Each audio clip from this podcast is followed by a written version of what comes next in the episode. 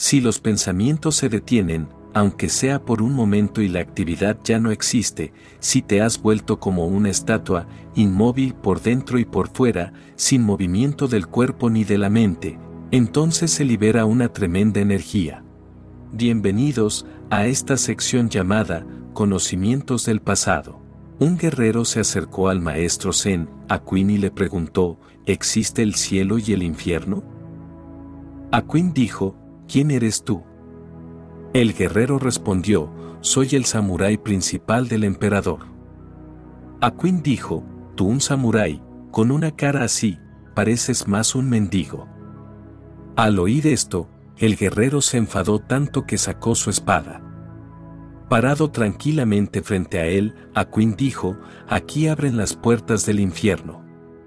Percibiendo la compostura del maestro, el soldado envainó su espada y se inclinó. Aquin, luego dijo, y aquí abren las puertas del cielo. El cielo y el infierno no son geográficos, si vas en busca de ellos nunca los encontrarás por ningún lado, porque están dentro de ti, son psicológicos. La mente es el cielo y la mente es el infierno, y la mente tiene la capacidad de convertirse en ambas cosas, pero la gente sigue pensando que todo está en algún lugar afuera. Siempre seguimos buscando todo afuera porque estar adentro es muy difícil, somos extrovertidos, si alguien dice que hay un Dios, miramos al cielo, en algún lugar sentado allí estará la persona divina. Un psicólogo que trabajaba en una escuela en Estados Unidos, preguntó a los niños pequeños acerca de Dios, ¿qué pensaban de Dios? Los niños tienen una percepción más clara, son menos astutos, más verdaderos, son más representativos de la mente humana, no están pervertidos. Entonces preguntó a los niños y se recogieron sus respuestas, la conclusión fue muy ridícula, en conclusión casi todos los niños representaron a Dios de esta manera. Dios es un anciano muy alto, barbudo y peligroso, crea miedo si no lo sigues, te arrojará al infierno, si rezas y lo sigues, te dará el paraíso y todos los placeres. Está sentado en un trono en el cielo y observa a todos, no puedes escapar de él, incluso en tu baño está mirando.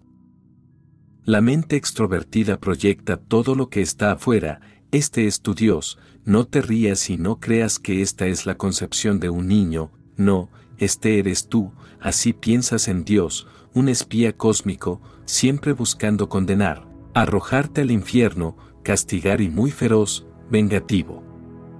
Por eso todas las religiones se basan en el miedo, si haces esto serás recompensado, si no lo haces serás castigado. Pero la base parece ser el miedo y Dios parece ser solo un emperador muy poderoso sentado en un trono en el cielo. Todo el concepto es tonto pero humano, la mente humana es tonta, todo el concepto es antropocéntrico, en la Biblia se dice, Dios creó al hombre a su imagen. La realidad parece ser todo lo contrario, el hombre creó a Dios a su imagen. Hemos proyectado a Dios a nuestra propia imagen, es una explosión de la mente humana, una mente humana más grande, eso es todo. Y recuerda, si crees que Dios está en algún lugar fuera de ti, entonces ni siquiera has dado el primer paso para ser religioso. Lo mismo ocurre con todos los conceptos, el cielo está afuera, el infierno afuera, como si no existiera nada de eso adentro, que hay dentro de ti. En el momento en el que piensas en el interior, parece que todo se vacía, que hay dentro de ti. El mundo está afuera, el sexo está afuera, el pecado está afuera, la virtud está afuera, Dios, cielo, infierno, todo está afuera, ¿qué hay dentro de ti? ¿Quién eres tú? En el momento en el que piensas en el interior la mente se queda en blanco, no hay nada, en realidad todo está dentro, el exterior es solo una proyección. El miedo está dentro de ti, entonces el miedo se proyecta como un infierno, el infierno es solo una imagen proyectada en la pantalla del miedo que hay dentro de ti, la ira, los celos y todo lo que es venenoso en ti, todo lo que es malo en ti. El cielo es nuevamente una imagen proyectada en la pantalla de todo lo que es bueno y hermoso, de todo lo que es bienaventurado dentro de ti. El diablo es el ser humano caído, Dios es el ser humano resucitado, Dios es la máxima responsabilidad de tu hermosura, el diablo es tu última caída. No hay nadie como el diablo en alguna parte, nunca lo conocerás a menos que te conviertas en él, y nunca encontrarás a Dios a menos que te conviertas en Dios. En Oriente las religiones trascendieron esta actitud antropocéntrica hace mucho tiempo, las religiones orientales no son antropocéntricas, dicen que no puedes encontrarte con Dios pero puedes convertirte en Dios. Dicen que cuando llegues al punto final de la existencia, no habrá Dios que te reciba y te dé la bienvenida, solo tú estarás allí en tu piedad. Entonces esto se puede decir y sigo insistiendo, no existe el Dios que imaginamos, pero la existencia es divina, no existe nadie como una persona, una superpersona, nadie. Dios no es existencial, pero la piedad es existencial, en el momento en el que digo piedad, se convierte en algo interior, en el momento en el que dices Dios, lo has proyectado. Esta historia es hermosa, el maestro Senaquin es uno de los raros florecimientos. Se le acercó un guerrero, un samurái, un gran soldado y le preguntó, ¿hay infierno, hay cielo? Y si hay un infierno y un cielo, ¿dónde están las puertas, por dónde entro, cómo puedo evitar el infierno y elegir el cielo, dónde están las puertas? Era un simple guerrero, los guerreros siempre son simples, es difícil encontrar un hombre de negocio sencillo, siempre es astuto, inteligente, de lo contrario no puede ser un hombre de negocios. Un guerrero es siempre sencillo, de lo contrario no puede ser un guerrero, solo sabe dos cosas, la vida y la muerte, y su vida siempre está en juego, siempre está apostando, es un hombre sencillo. Es por eso que los hombres de negocios no pudieron crear un solo Magda, un solo Buda, un solo Krishna o Rama, incluso los brahmines no pudieron crear un Rama, un Buda, un Magda, porque los brahmines también son astutos, astutos de una manera diferente. También son empresarios de un mundo diferente del otro, tratan de negocios no de este mundo sino del otro mundo, su sacerdocio es un negocio, su religión son las matemáticas, la aritmética. También son inteligentes, muy inteligentes, más inteligentes que los hombres de negocios, porque el hombre de negocios se limita a este mundo, la astucia de los sacerdotes va más allá. Siempre piensan en el otro mundo, las recompensas que obtendrán y sus rituales, toda su mente está preocupada en cómo lograr más placer en el otro mundo, les preocupa el placer, son hombres de negocios. Incluso los brahmines no pudieron crear un Buda, esto es extraño, los 24 Tirthankaras Jainas son satrillas, guerreros. Buda es un guerrero, Rama y Krishna son guerreros, gente sencilla, sin astucia en sus mentes, sin aritmética, solo saben dos cosas, la vida y la muerte. Entonces este simple guerrero vino a Queen para preguntarle dónde están el cielo y el infierno, no había venido a aprender ninguna doctrina, quería saber dónde está la puerta para poder evitar el infierno y entrar al cielo. Aquin respondió de una manera que solo un guerrero puede entender, si hubiera estado allí un brahman, se habría necesitado escrituras, habría citado los Vedas, los Upanishads, la Biblia, el Corán, entonces un brahman lo habría entendido.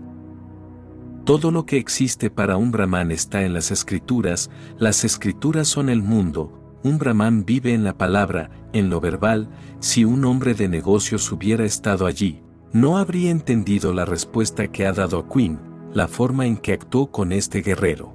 Pero este samurái no era religioso o un erudito, no era un hombre de negocios, era un guerrero, había venido con una pregunta sencilla. No estaba interesado en las escrituras, no estaba interesado en el costo, no estaba interesado realmente en ninguna respuesta verbal, estaba interesado en la realidad. ¿Qué hizo a Queen? Él preguntó, ¿quién eres tú? Y el guerrero respondió, soy un samurái, Es algo muy orgulloso ser samurái en Japón, significa el guerrero perfecto, un hombre que puede dar su vida en un solo momento, no dudará.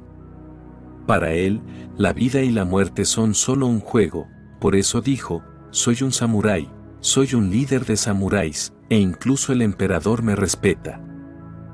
Aquin sonrió y dijo, tú un samurái, pareces un mendigo. El orgullo del samurái estaba herido, su ego martillado, el samurái olvidó por qué había venido, sacó su espada, solo iba a este Aquin. Olvidó que había venido a este maestro para preguntarle a dónde están las puertas del cielo y el infierno. Entonces Aquin sonrió y dijo, Esta es la puerta del infierno, con esta espada, esta ira, este ego, aquí abre la puerta. Esto es lo que puede entender un guerrero, inmediatamente lo entendió, esta es la puerta, volvió a meter la espada en la vaina. Y Aquin dijo, aquí se abre la puerta del cielo, el infierno y el cielo están dentro de ti, ambas puertas están dentro de ti, cuando estás inconsciente, cuando te comportas inconscientemente, ahí está la puerta del infierno, cuando te vuelves alerta y consciente, ahí está la puerta del cielo. ¿Qué le pasó a este samurái? Cuando solo iba a matar a Aquin, estaba consciente de lo que estaba a punto de hacer. ¿Estaba consciente de lo que había venido a buscar? Toda la conciencia había desaparecido, cuando el ego toma el control no puedes estar alerta, el ego es la droga, el intoxicante que te deja completamente inconsciente. Actúas, pero el acto viene del inconsciente, no de tu conciencia y siempre que cualquier acto viene del inconsciente, la puerta del infierno está abierta. Hagas lo que hagas, si lo haces de una manera que no eres consciente de lo que estás haciendo, la inconsciencia es la puerta del infierno, por lo que inmediatamente el samurái se puso alerta. Cuando Quinn dijo, esta es la puerta, ya la has abierto, de repente la misma situación debe haber creado un estado de alerta. Imagina lo que le hubiera pasado si hubieras sido tú el guerrero, si hubieras sido el samurái, espada en mano a punto de matar. Un solo momento más y la cabeza de Aquin habría sido cortada, separada del cuerpo, un solo momento más. Espada en mano y Aquin dijo, esta es la puerta del infierno. Esta no es una respuesta filosófica, ningún maestro responde de manera filosófica, la filosofía existe solo para mentes mediocres y no iluminadas, responde un maestro, una respuesta no es verbal, es total. Aquin está jugando con el peligro, este hombre pudo haberlo matado, pero ese no es el punto, incluso si me matas, si te pone alerta, vale la pena. Aquin jugó el juego, un solo momento y este hombre lo habría matado, en el momento adecuado a Quinn dijo, esta es la puerta. Puede que no hayas oído hablar de los samuráis, si vas a matar a un samurái, tu espada está en tu mano, solo tocará su cuello, el samurái está parado frente a ti sin ningún arma, no puede protegerse. Los samuráis tienen un sonido particular, un mantra, dirá una sola palabra tan fuerte, que toda tu energía se agotará y te convertirás como si estuvieras muerto, en una estatua.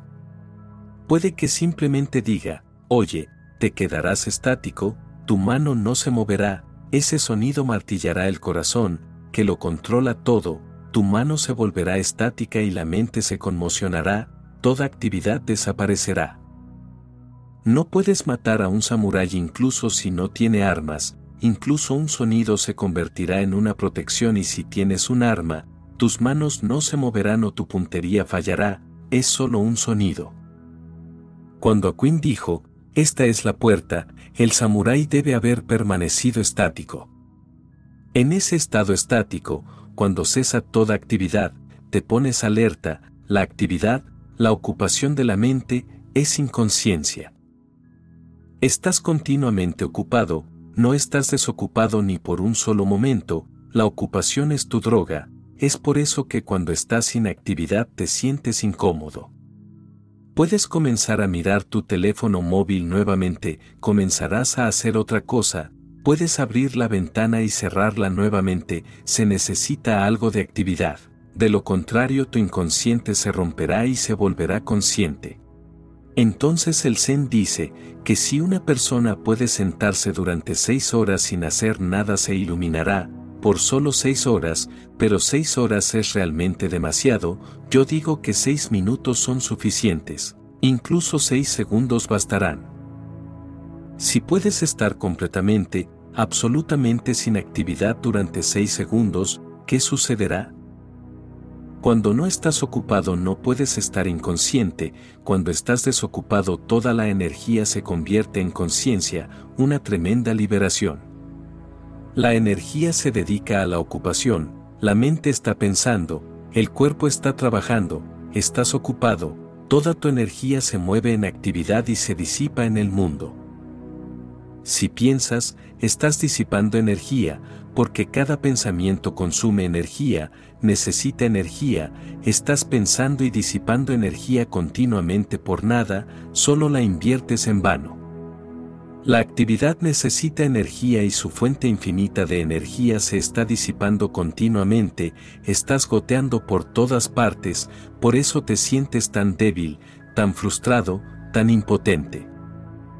Esta impotencia se siente como desamparo, eres omnipotente y sin embargo, te sientes impotente, tienes todas las fuentes de energías infinitas dentro de ti, estás relacionado con la fuente cósmica, pero te sientes impotente porque estás disipando continuamente la energía. Si los pensamientos se detienen, aunque sea por un momento y la actividad ya no existe, si te has vuelto como una estatua, inmóvil por dentro y por fuera, sin movimiento del cuerpo ni de la mente, entonces se libera una tremenda energía. ¿A dónde irás ahora sin actividad? Entonces no puedes prescindir, te conviertes en un pilar de energía, una llama de energía, todo se vuelve consciente por dentro, todo se ilumina, todo tu ser está lleno de luz. Esto debe haberle sucedido a este guerrero, se detuvo espada en mano, con Aquín justo frente a él, un maestro, un maestro iluminado. Los ojos de Aquín riendo, el rostro sonriendo y la puerta del cielo se abrió. Él entendió, la espada volvió a su vaina, mientras volvía a poner la espada en la vaina debió haber estado totalmente silencioso, en paz. La ira había desaparecido y la energía que se movía con ira se había convertido en silencio. Si de repente te despiertas en medio de la ira, sentirás una paz que nunca antes habías sentido, la energía se movía y de repente se detiene, tendrás silencio, silencio inmediato. Caerás en tu ser interior, y la caída será tan repentina que te darás cuenta, no es una caída lenta, es tan repentina que no puedes permanecer inconsciente.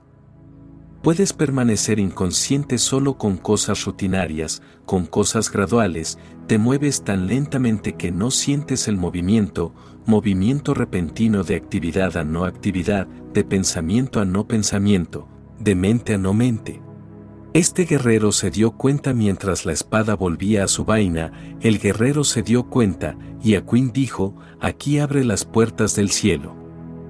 El silencio es la puerta, la paz interior es la puerta, la no violencia es la puerta, amor, compasión es la puerta, el cielo y el infierno no son geográficos, son psicológicos. Son tu psicología y esta no es una cuestión que deba decidirse en el último día del juicio. La mente humana es muy inteligente para evitar, para escapar, los cristianos, maometanos y judíos han creado un concepto del último día en el que todos serán juzgados, te sacarán de la tumba y te juzgarán. Los que han seguido a Jesús, los que han sido buenos, los que se han portado bien, irán al cielo, los que se han portado mal, los que no han seguido a Jesús, los que no han estado en la iglesia, deberían ser arrojados al infierno y este infierno será eterno. El infierno cristiano es una de las cosas más ridículas, es eterno, no tiene fin, esto parece ser simplemente injusticia, pura injusticia, sea cual sea el pecado que hayas cometido, ningún castigo eterno puede ser justo.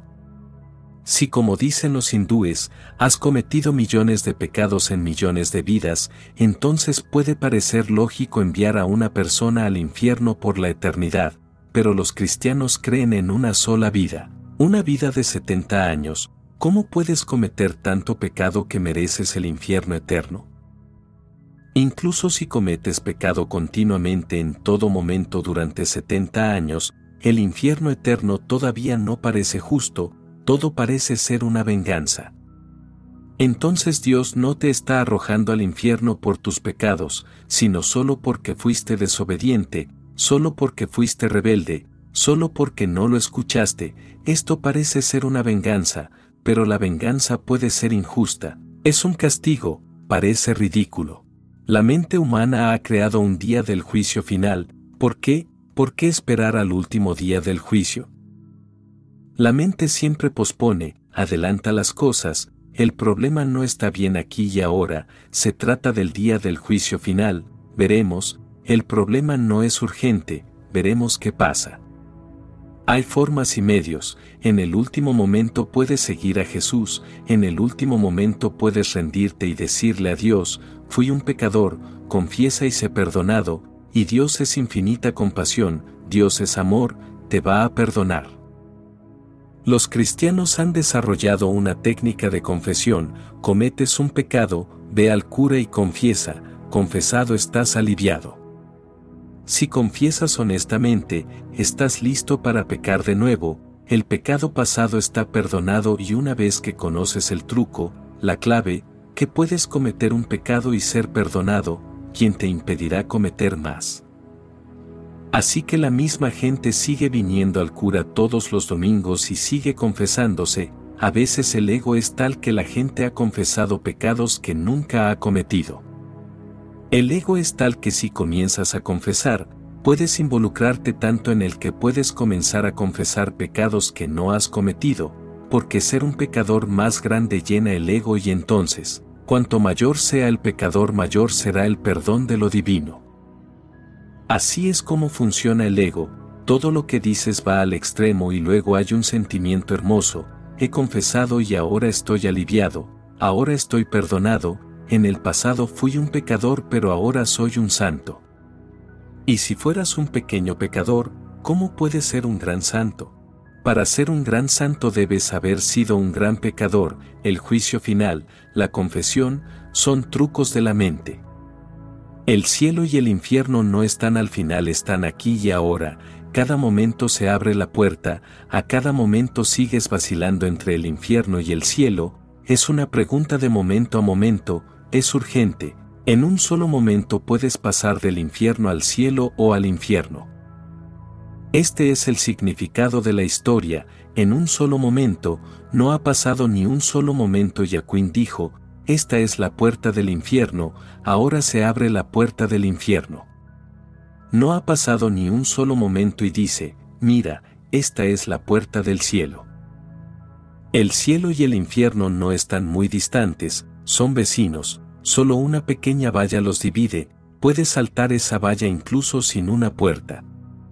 Sigue saltando de esto a aquello, por la mañana puedes estar en el cielo, por la tarde estás en el infierno, este momento el cielo y ese momento el infierno, es solo una actitud, solo un estado de tu mente, solo como te sientes. Muchas veces en una sola vida puedes visitar el infierno y muchas veces puedes visitar el cielo, en un solo día también.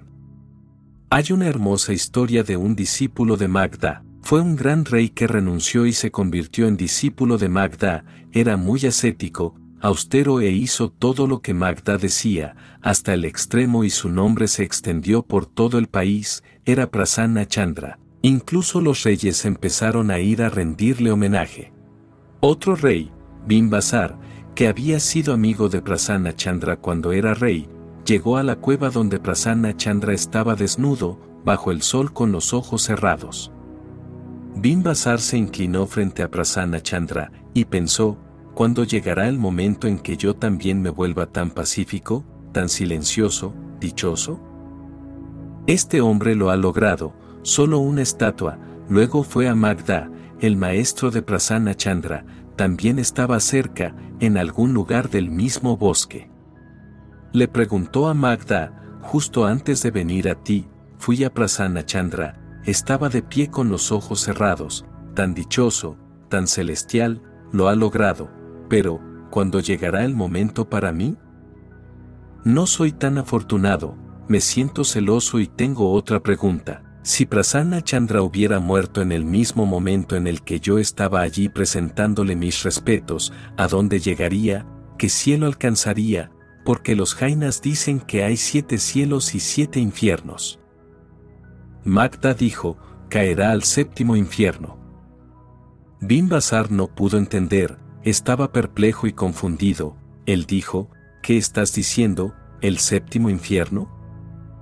Prasanna Chandra estaba de pie, tan pacíficamente, tan meditativamente, estaba en tanto éxtasis, si cae al séptimo infierno, ¿qué me pasará? ¿Hay más infiernos más allá del séptimo?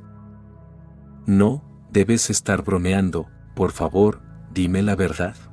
Magda dijo, esta es la verdad, justo antes de ti habían pasado algunas personas, también fueron a rendir homenaje a Prasanna Chandra, pero empezaron a murmurar a su alrededor, escuchó y las puertas del infierno se abrieron. Esa gente venía de su capital, la antigua capital donde había sido rey, dijeron, este tonto ha renunciado a todo y el primer ministro, a quien le ha dado la responsabilidad de dirigir el reino, es un ladrón, está saqueando, está destruyendo, cuando el hijo de Prasanna Chandra alcance la mayoría de edad, cuando llegue a ser rey, no quedará nada y este tonto estará aquí con los ojos cerrados. Prasanna Chandra escuchó esto y de repente se abrió la puerta del infierno, se olvidó, también era un samurái, un guerrero, un satrilla, olvidó por completo que había renunciado, olvidó que no había espada, se olvidó por completo que ahora era un monje. Este samurái que había ido a Queen, tenía una espada, Prasanna Chandra no tenía ninguna, estaba desnudo, pero sacó su espada, la espada que no estaba allí. Era solo una ilusión y olvidó por completo que ahora era un sannyasin. Todo se volvió tan pesado, tanta ansiedad fue creada por la noticia que sacó su espada de la vaina y dijo, estoy vivo, ¿qué piensa ese primer ministro? Iré y le cortaré la cabeza, sigo aquí solo por un viejo hábito. Siempre que solía enojarse, en los viejos tiempos siempre tocaba su corona, así que tocó su corona pero no había corona, solo una cabeza rapada, de repente recordó, ¿qué estoy haciendo? No hay espada, soy un sannyasín y he renunciado a todo. Magda dijo, en el mismo momento en que se dio cuenta de esto, si hubiera muerto, habría alcanzado el séptimo cielo. Prasanna Chandra se dio cuenta de lo que había estado imaginando, solo a través de la imaginación se abrió la puerta del infierno, ahora se había cerrado, si hubiera muerto en este momento habría alcanzado el séptimo cielo. El infierno y el cielo están dentro de ti, las puertas están muy cerradas, con la mano derecha puedes abrir una, con la izquierda puedes abrir otra. Solo un cambio de opinión y tu ser se transforma del cielo al infierno y del infierno al cielo, esto continúa continuamente, ¿cuál es el secreto? El secreto es que siempre que estás inconsciente, siempre que actúas inconscientemente, sin conciencia, estás en el infierno y siempre que estés consciente, siempre que actúes con plena conciencia, estás en el cielo. Si esta conciencia se vuelve tan integrada y consolidada que nunca la pierdes, entonces no hay infierno para ti. Si la inconsciencia se vuelve tan consolidada y cristalizada que la pierdes, entonces no hay cielo, pero afortunadamente la inconsciencia nunca puede estar tan consolidada, una parte siempre permanece consciente. Cuando todo tu ser parece estar inconsciente, incluso entonces una parte testigo permanece siempre consciente, incluso mientras duermes una parte está presenciando. Es por eso que por la mañana, a veces dices que el sueño fue hermoso, a veces dices que el sueño fue perturbador, una pesadilla. A veces dices dormí tan profundamente, tan tranquilamente, fue una gran felicidad, ¿quién sabe esto? Porque estabas dormido, entonces, ¿quién sabe que eres tan feliz durmiendo? Una parte ha sido testigo, una parte estaba continuamente alerta, sabiendo. ¿Quién sabe que el sueño ha sido una pesadilla, que estaba tan perturbado, inquieto, incómodo, estabas dormido, ¿quién es el que sabe? Una parte ha quedado como testigo incluso mientras duermes, una parte de ti lo sabe porque no puedes perder el conocimiento por completo. La conciencia, una vez alcanzada, no se puede perder, puedes olvidarlo pero no puedes perderte, no se puede revertir el proceso. No puedes estar eternamente en el infierno, la doctrina cristiana es absolutamente falsa, pero puedes estar eternamente en el cielo, este es el concepto hindú, el infierno puede ser solo temporal, puede ser solo por el momento, es temporal, el cielo puede ser eterno. Para hacer una distinción entre el cielo momentáneo y el cielo eterno, los hindúes tienen una palabra diferente, moksha. Los hindúes tienen tres palabras, los cristianos, maometanos y judíos, solo tienen dos palabras. Cielo e infierno son las dos palabras para maometanos, cristianos y judíos. Los hindúes dicen Naraka, es el infierno, Suarga, es el cielo, y Moksha, más allá de ambos, una tercera palabra. Los hindúes dicen que no vale la pena alcanzar el cielo, porque se puede perder, cuando el estado del cielo se vuelve permanente, cuando no se puede perder, es moxa, es libertad absoluta. Entonces la bienaventuranza se ha convertido en tu naturaleza, entonces el cielo y el infierno han desaparecido, entonces donde quiera que estés, estarás en felicidad permanente. Este tercer estado es el objetivo, pero no puedes llegar al tercero si sigues parpadeando, si sigues vacilando entre el cielo y el infierno entonces nada se puede consolidar, integrar, entonces vives en un cambio, entonces no hay cristalización, tu ser es líquido, a veces se traslada al infierno, a veces al cielo, no se logra nada. La cristalización significa que te vuelves más y más consciente, te vuelves más y más centrado, te vuelves más y más arraigado, cada vez menos dormido, más y más consciente, Llega un momento en el que incluso si estás dormido estás consciente. Ananda solía dormir en la habitación de Buda con él, vale la pena observar a un Buda incluso mientras duerme, así que Ananda solía mirar a veces. Es un fenómeno tan hermoso, un Buda dormido, parece un niño pequeño, inocente, sin la carga del día, sin sueños. Sueñas solo porque llevas la carga, sueñas solo porque el día está incompleto, has dejado muchas cosas incompletas, tienen que completarse en el sueño. Miraste a una mujer, la deseaste, pero no fue posible, la sociedad, la ley, el Estado, la moral, la propia conciencia, desvías tu atención, te escapaste de la mujer pero ella te seguirá en el sueño. El acto debe completarse. Vas a hacer el amor con esta mujer, sino en realidad entonces en un sueño, solo entonces te sentirás a gusto, un acto incompleto se convierte en una carga. Un Buda duerme sin sueños porque nada está incompleto, no hay deseo, no hay pasión, entonces no surge nada y no queda nada, las cosas pasan como si pasaran frente a un espejo.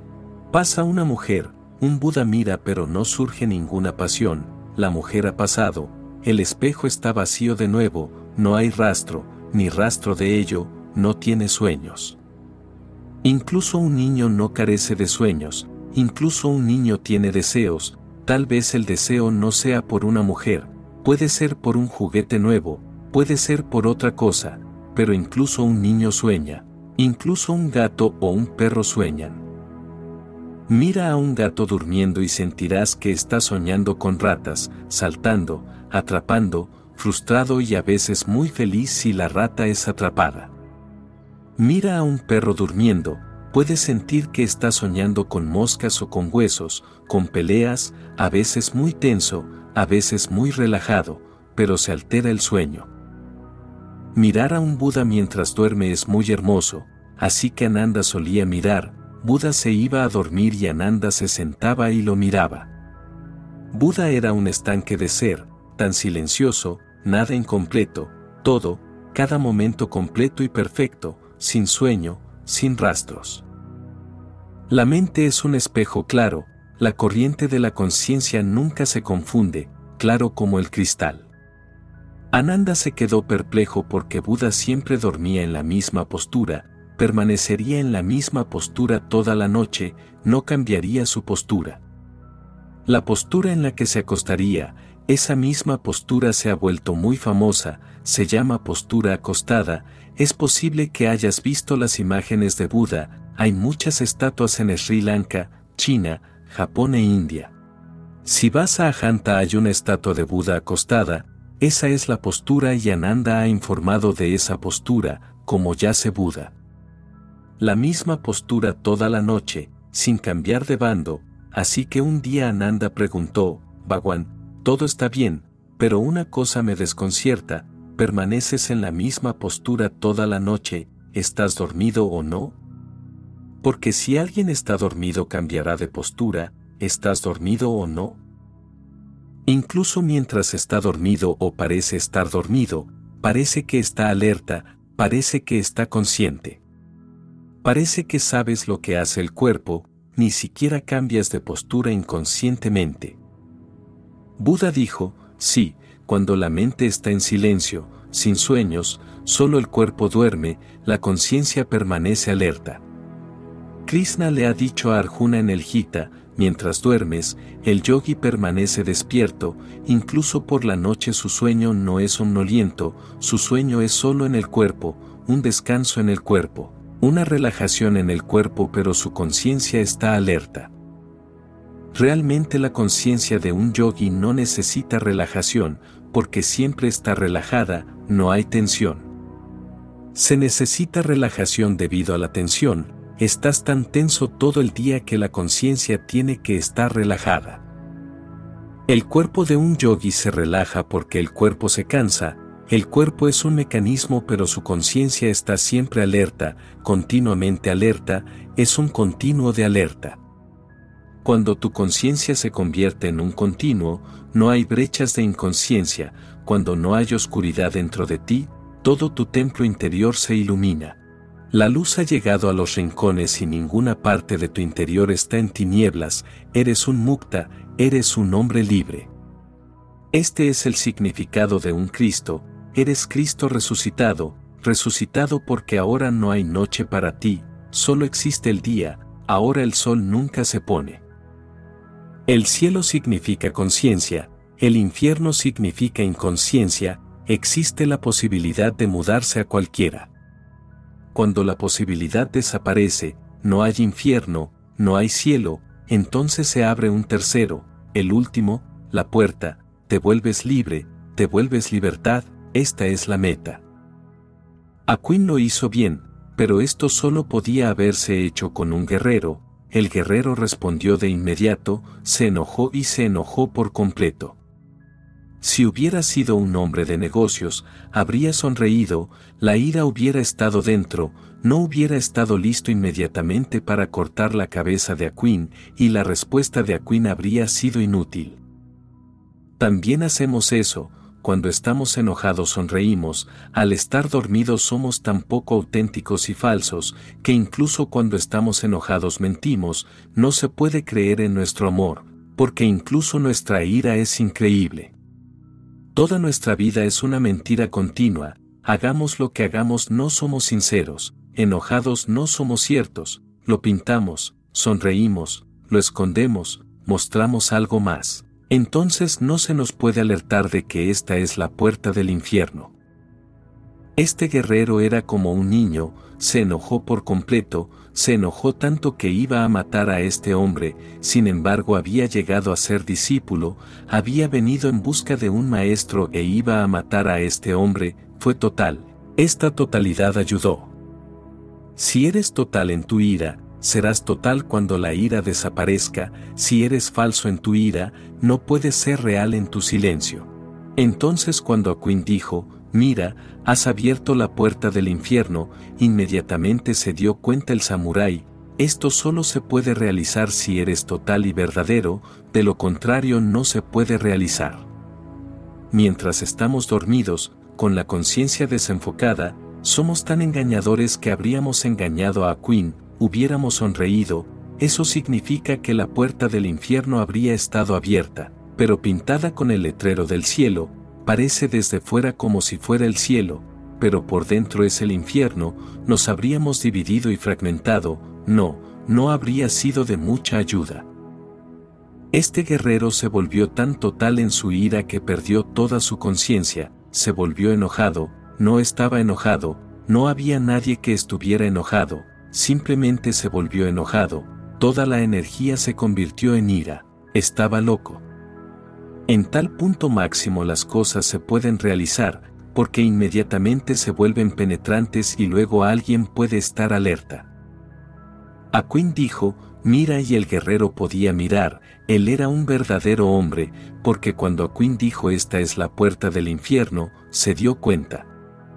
Cuando eres total puedes darte cuenta, de repente la ira desapareció y como era total, desapareció por completo, si hubiera sido fragmentario no podía haber desaparecido por completo, fue total, desapareció totalmente, se dejó un profundo silencio. Esto es lo que les he estado diciendo continuamente, sean totales, sean auténticos, sean verdaderos. Si eres un pecador, entonces sé un verdadero pecador, no intentes crear una fachada de santo, un verdadero pecador está destinado a convertirse en santo tarde o temprano, el tiempo es irrelevante, un verdadero pecador. Es verdadero, ese es el punto, el pecado no es el punto. Esto es lo que está sucediendo, caras, caras falsas por todas partes, engaño, ni siquiera eres consciente de cómo engañas y a quién engañas. No hay nadie a quien engañar, te estás engañando a ti mismo tratando de escapar, tratando de esconderte, esta falsedad no estaba allí. Ese guerrero era un verdadero hombre, listo para matar o listo para morir, se enardeció tanto que se incendió, la puerta estaba abierta. Tu puerta al infierno nunca está completamente abierta, te escabulles por los agujeros, tu puerta al cielo nunca está tampoco abierta, entras por la puerta trasera, ser total es algo básico para cualquier buscador, para quien busca el silencio y la verdad. Cuando estés enojado, enfréntalo, no pienses en las consecuencias, deja que las consecuencias estén ahí, sujétalas, pero no te engañes. Al entrar al infierno entra totalmente, no dejes la mitad de tu mente afuera, entra en él, pasa por él, Sufre, el dolor estará ahí pero el dolor da madurez. El sufrimiento estará ahí pero puedes trascenderlo si lo entiendes y solo una mente total puede comprender. Cuando la ira desaparezca te volverás tan silencioso, tan meditativo. Si amas, entonces ama totalmente, si odias, odia totalmente, no seas fragmentario, debemos sufrir las consecuencias, por las consecuencias intentas engañar, eres una cosa y dices que eres algo completamente diferente, solo por las consecuencias nunca estás enojado, nunca odias, pero también extrañas el cielo. Aquel que no es capaz de abrir completamente la puerta del infierno, tampoco será capaz de abrir completamente la puerta del cielo, pasa por el infierno, el camino pasa por allí, el cielo se logra a través del infierno. Este es el significado de esta historia, Aquin primero creó el infierno para el guerrero, porque el infierno debe ser creado primero. El infierno es fácil de crear, siempre estás listo, siempre llamando a la puerta, tienes miedo pero siempre estás listo, no valiente pero siempre listo, no atrevida pero siempre dispuesta hay una agitación continua en el interior.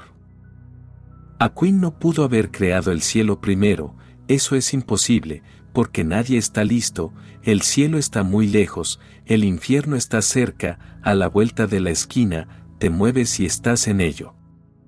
Tampoco puedo crearte el cielo, es por eso que las técnicas, las palabras y las meditaciones que mi ser comparte están diseñadas para crear el infierno primero. La gente viene a mí y me dice, haznos callar, ¿por qué insistes en que nos volvamos locos? No puedo hacer nada, no puedes quedarte en silencio, primero enloquece por completo, yo creo el infierno para ti y tienes que atravesarlo, es lo más cercano que se puede hacer fácilmente, el cielo está muy lejos. Aquel que aún no ha atravesado el infierno, no puede llegar al cielo. Mi insistencia es muy considerada, puedes entender la historia ahora, a Quinn le dijo al guerrero, tú un samurái, tu cara parece la de un mendigo. Un samurái no puede tolerar esto, es demasiado, un samurái nunca suplicará ni siquiera por su vida, puede morir pero no mendigar, inmediatamente se conmovió hasta la médula, un mendigo. Imposible, la espada salió. Te estoy tocando, golpeando tu esencia, martillando tu mente con todas mis técnicas de meditación, libros, contemplaciones, solo para sacar tu infierno. Pero algunos son tan distraídos que se distraen en los puntos y las comas, en las rimas, pero incluso si sacan a relucir su infierno, no es total. Juegas con él pero no estás involucrado en él, eres fragmentario, te vuelves tibio, pero la tibieza no servirá, tienes que estar hirviendo, solo entonces se podrá evaporar. El ego se evapora solo en el punto de ebullición de 100 grados, no antes. Simplemente te vuelves tibio, no sirve de nada, una pérdida innecesaria de calor, de nuevo te volverás frío, después de la meditación te enfriarás.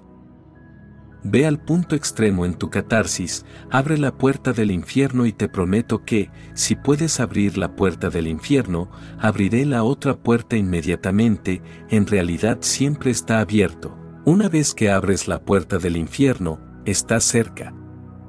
Decir esto es suficiente, mira, esta es la puerta del infierno, entonces la puerta se cierra y la otra puerta se abre. Mis palabras solo son señales, para que en ti puedas encontrar tu verdad. Quienes realizamos esta labor en plena conciencia de amor, consideramos muy valioso tu like y tu suscripción, porque al realizar estas simples acciones, el contenido es reconocido por el algoritmo como interesante y recomendado a más almitas que lo puedan necesitar. Te deseo muchas bendiciones y que encuentres la paz durante todo el camino. Mi alma saluda a tu alma,